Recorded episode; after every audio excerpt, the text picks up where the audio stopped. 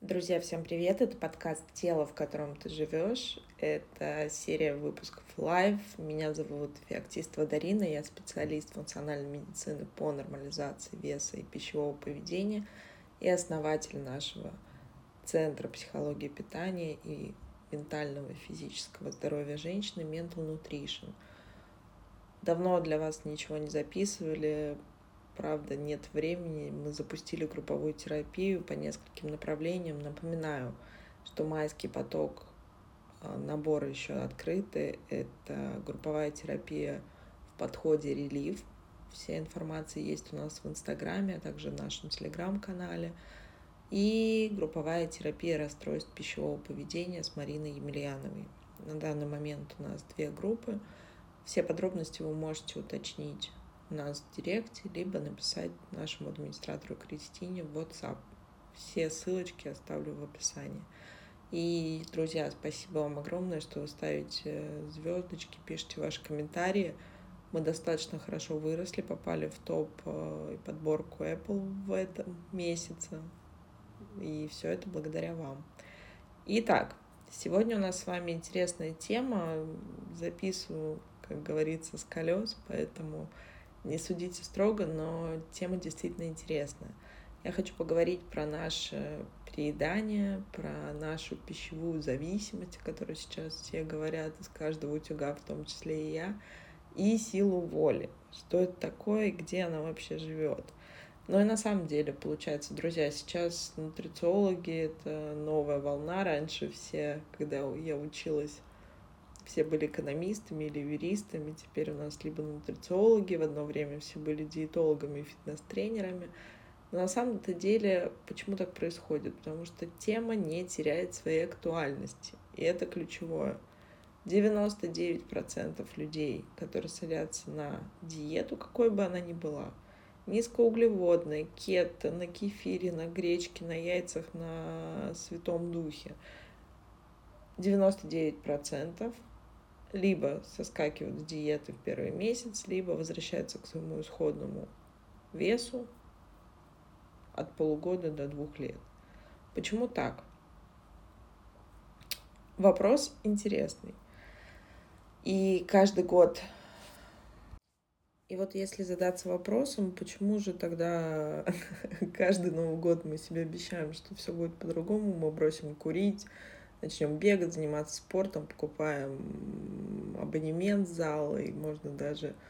У меня есть подруга, которая является директором по продаже в достаточно крупной фитнес-сети. Она говорит, что всегда в январе поток именно покупок, а в феврале еще достаточно много посетителей, те, кто вернулся с январских праздников. А к марту и до мая огромный спад, потому что падает наша мотивация или сила воли. Так вот, говоря о силе воли, на самом деле я всегда спрашиваю своих клиентов и в групповых, групповых занятиях, на своих тренингах, что такое вообще сила воли. И многие говорят, большинство говорят, что это черта личности, что это мерило внутренней стойкости, но по факту, друзья, это не то и не другое. Это просто функция нашего мозга. И мы очень много накладываем ответственности на силу воли, на волю, но она выполняет ряд других функций, таких, к примеру, как управление нашим вниманием или помогает нам принимать решения. Если брать э, локальное ее местонахождение, то он находится в передней поясной коре которая как раз-таки находится за префронтальной корой головного мозга, которая отвечает за принятие наших рациональных решений. И вот тут начинается самое интересное.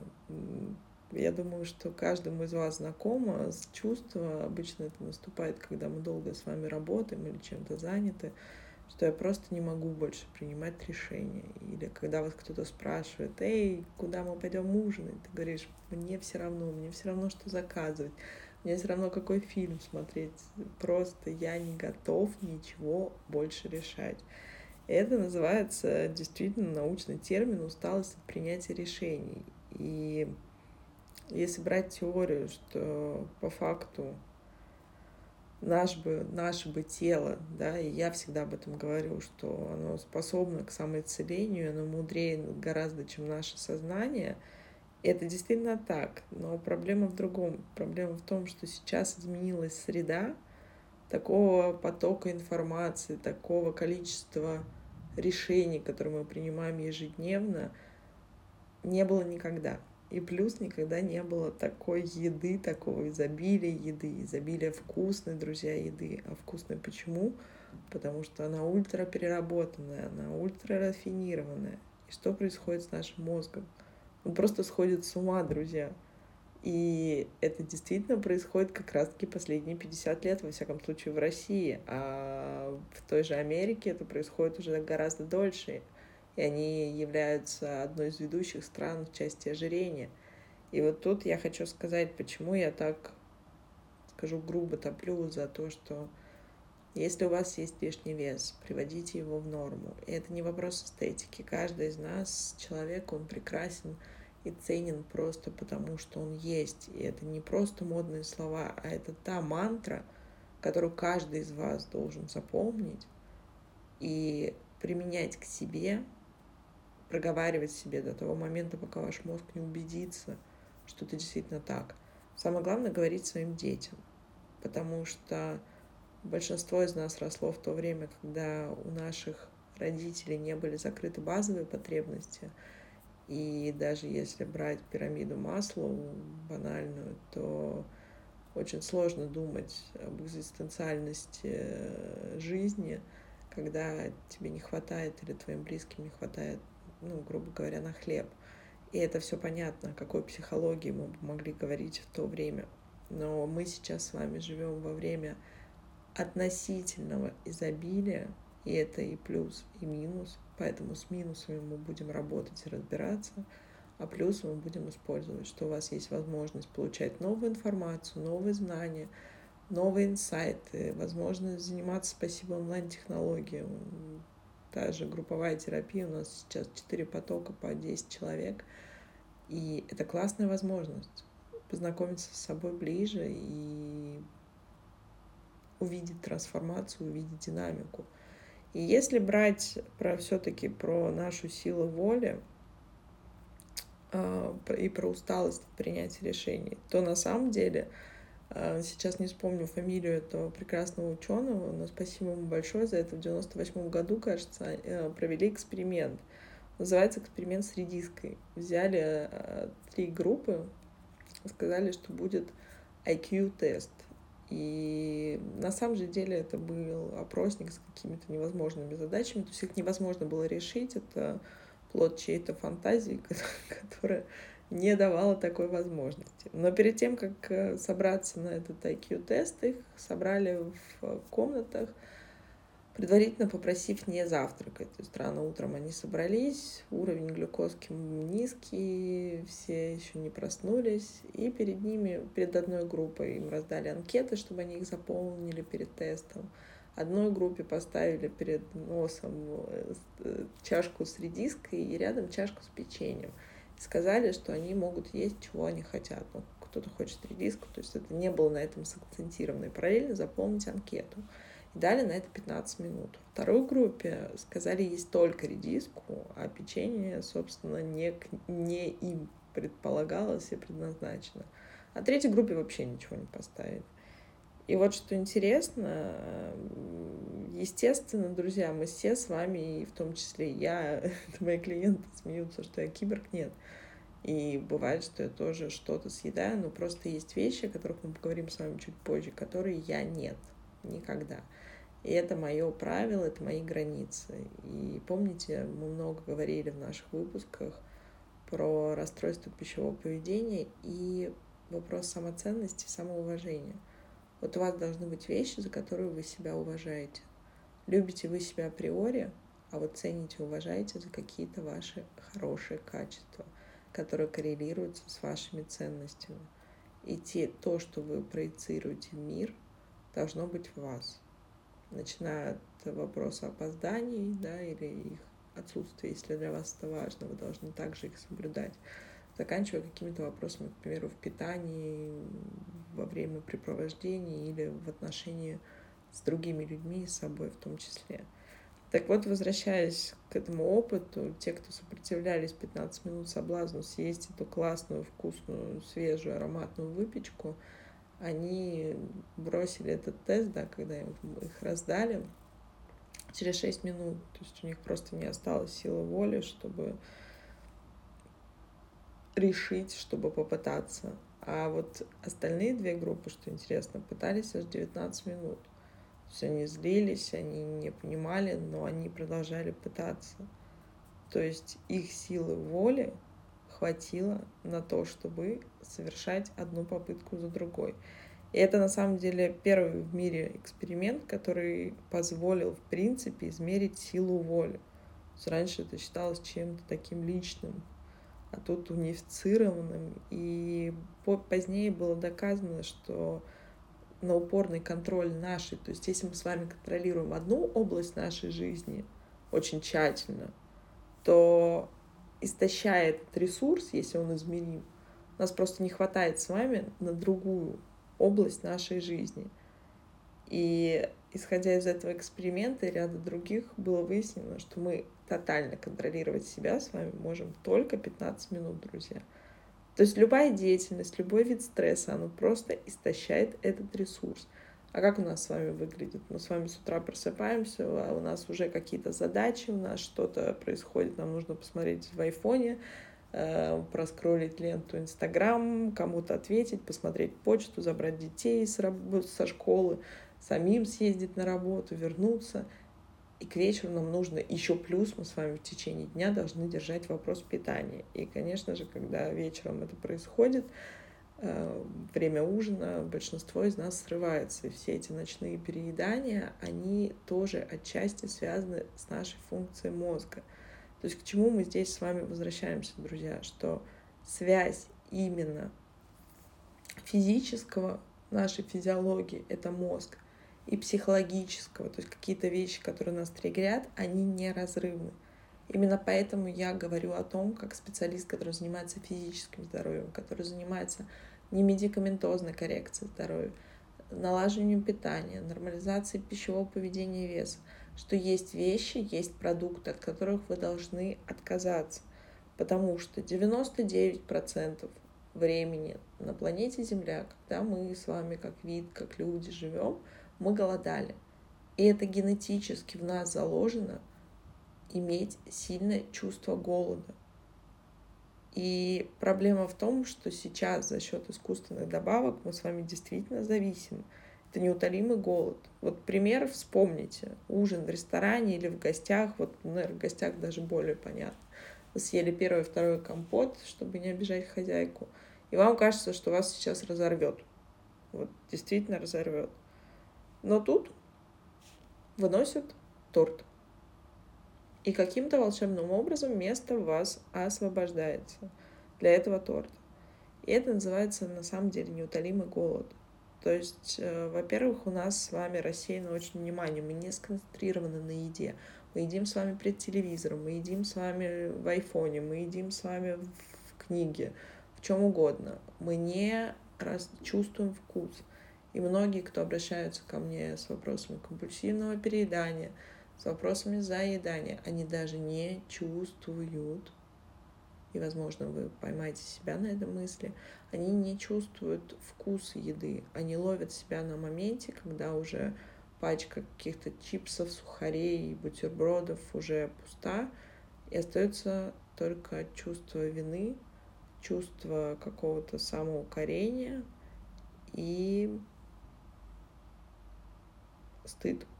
Стыд, тот самый токсичный стыд, который не дает нам возможности перемен. К чему я сегодня рассказала вам, я буду записывать такие короткие выпуски для того, чтобы вы примерили на себя эту модель. Каким образом я провожу свой день, если у вас есть переедание, если вы любите и привыкли награждать себя едой или успокаивать едой. Попробуйте перед тем, как вы совершите вот этот компульсивный акт, поймать себя. вот вам задание. Поймать себя и подумать, а что такое, что было сегодня, почему я сейчас иду, почему, что мне, чего мне не хватает в этом месте, что я хочу закрыть едой. Мне не хватает заботы о себе, мне не хватает радости, мне не хватает, мне хочется успокоиться, мне не нравится моя тревога. Поверьте, через неделю таких упражнений вы уже почувствуете разницу, потому что вы не поглощаете, не, не подавляете, не избегаете вот эти неприятные чувства. Мы не заедаем с вами радость, очень редко. Очень редко мы заедаем радость, потому что нам хочется продлить это чувство. Чаще мы хотим заглушить, и это также физиологично, друзья. Объясню почему. Потому что когда в нас поступает пища, подскакивает инсулин, начинает работать гормон, начинает работать пищеварительная система, о которой я расскажу в следующий раз, о главных гормонах, которые влияют вообще на наш вес, на наш голод. Это, сразу скажу, лептин, грилин и инсулин, а также наша дофаминовая система, которая начинает сбоить как раз-таки из-за тех продуктов, которые мы с вами едим, и те самые грилин, голод, э, гормон, прошу прощения, голода и лептин, гормон насыщения, они перестают работать правильно. То есть в норме как оно должно быть? Если уровень нашей жировой с вами массы лишний зашкаливает, то лептин, гормон насыщения, говорит нам так, друг, хватит есть, ты уже все ты фул, тебе больше не нужно. И наоборот, когда нам не хватает ресурса, и возвращаясь к тому, что эволюционно это нормально испытывать голод, ненормально испытывать пищевую зависимость, которую мы испытываем с вами сейчас к определенным продуктам. И это явно не сельдерей или рыба или куриная грудка. Почему-то они у нас не вызывают такого с вами. Хотя, судя по тому, что сейчас пихают в курицу, я думаю, что скоро и курицы будут вызывать у нас такой какое-то не, непонятное чувство зависимости и любви неразделенной, которую невозможно победить. И, собственно, что здесь? Когда мы с вами едим продукты, это те же крупы, о чем я говорю. Это переработанные крупы, это манная крупа, эти каши, макароны, белый рис, чипсы, всякие фастфуды. Я даже не знаю, что сейчас продается. Моя семья давно уже это не ест. Но я слышу от клиентов, это есть такой тест среди врачей, превентивщиков, начать говорить клиенту список того, чего ему нельзя. И вот смотря на каком моменте он скажет, а что можно, то можно смотреть, насколько у него углеводная зависимость. И на самом деле начните читать этикетки и начните спрашивать себя — я чтобы что, мне хочется вот этого вкусного, чтобы что. Потому что мне сейчас грустно, потому что мне на работе сказали какую-то гадость, потому что моя коллега похудела, а я не готова к лету, потому что мне не хватает денег, потому что я с мужчиной рассталась, потому что меня дети злят. Это очень хороший навык себя хотя бы отслеживать. Мы не боремся, друзья, с нашими чувствами. Мы их не прячем мы их выносим на зону нашего осознавания. И тогда они перестают управлять нами. И возвращаясь к тому, о чем мы говорили с вами в начале, почему невозможно физическое без ментального здоровья? Потому что мозг — это, по сути, наш компьютер. А вот психика — это наше программное обеспечение. И тут, возможно, в вопросе пищевого поведения, его нарушений, расстройств. Только комплексно, только в вопросах э, нормализации именно продуктов, которые вы едите, нормализации приемов пищи, которую вы едите, и работы с нашей психологией, как я себя воспринимаю, зачем я использую, в каких случаях я использую еду в не пищевых целях. Учитесь отслеживать. В следующем выпуске я дам вам тест на вашу восприимчивость вашего мозга, вашей психики именно к внешним стимулам, такие как еда, как раз алкоголь. Это действительно стимуляторы, сигареты, стимуляторы нашей дофаминовой системы. Она не привыкла быть таковой. То есть зачем вообще нужен дофамин? Обещала в следующем выпуске, но походу буду сейчас рассказывать. Дофамин — Это нейромедиатор, который отвечает у нас за то, друзья, наше наслаждение, что вот хочу, хочу, хочу. Это он как раз-таки говорит нам, не знаю, заработал ты себе на Форд. Он через месяц, месяц радуешься, а через месяц думаешь, да, у соседа-то уже Мерседес. Угу, ну что ты. И бежишь зарабатывать на Мерседес. А потом еще что-то, и еще что-то. Летишь в самолете. Друзья, вы представьте, мы летим с вами в самолете в небе, а ты думаешь про себя, ну и что, все равно там что-то не то, не знаю, сок не тот налили, плохо мне. Или в тот момент, как я всегда люблю приводить пример, что с каким неуважением мы относимся к своему телу, когда мы с вами говорим, я никому не нужен, я такой плохой, я такой одинокий, или все виноваты. А ваше сердце делает уже 18-тысячный удар, к примеру. И вы этим не управляете. И слава Богу. Слава Богу, что наш мозг этим не управляет. Подумайте об этом. И как раз-таки дофаминовая система этими внешними стимулами, нам нужно сейчас все быстро, нам нужно быстро есть, быстрая еда, быстрые углеводы, быстрые отношения. Если что-то не подходит, у нас такое ощущение, что мы вечно куда-то опаздываем, как в Алисе стране чудес. И естественным образом дофаминовая система ломается. Мы просто с вами не получаем достаточное количество дофамина, вот этого наслаждения. И чтобы покрыть эту неудовлетворенность, мы начинаем искать новые стимулы. Это как с наркотиком. А сначала одна доза, никто не начинает с огромной дозы, да, потому что, насколько я знаю, это, наверное, сразу же смерть. Но постепенно мы с вами действительно привязываемся. И говоря наркотики, это может быть кофеин, это может быть сигареты, это могут быть, э, не знаю, какие-нибудь шоколадные пончики из кондитерской рядом с вашей работой. Это становится смесью привычки и нашим паттерном поведения. Поэтому, друзья, мы так много говорим о психологии и о возможности самотерапии или работы с специалистом нашей команды и, конечно же, вашей грамотностью в вопросах физического здоровья. Повторю задание. Спрашиваем себя, если вы тянется рука какой-то вкусняшки, желательно ночью, вечером, спросите себя, что сейчас со мной? Я устала? Мне нужно себя как-то порадовать, что со мной происходит? Мне грустно? И попробуйте хотя бы допустить мысль, может быть, я могу себя порадовать чем-то другим – может быть, я могу что-то другое для себя сделать. И второе задание, вытекающее из этого, напишите себе список не пищевых удовольствий. Что вас радует?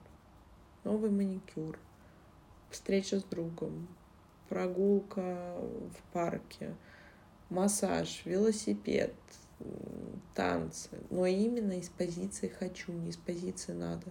Не потому, что вам нужно танцы, потому что кто-то сказал, что там полторы тысячи калорий за занятие сжигается. Нет, потому что вам просто это нравится. Вы себя никак в этот момент не оцениваете. Найдите и сделайте список хотя бы из 20 таких пунктов, не связанных с едой, любых. Поверьте, друзья, это очень сложно. И третье, читаем этикетки. А про пищевую зависимость и все-таки физиологию пищевой зависимости я расскажу вам в следующий раз. Это была Дарина Феоктистова подкаст «Тело, в котором ты живешь». Подкаст о любви к себе, своему телу и еде.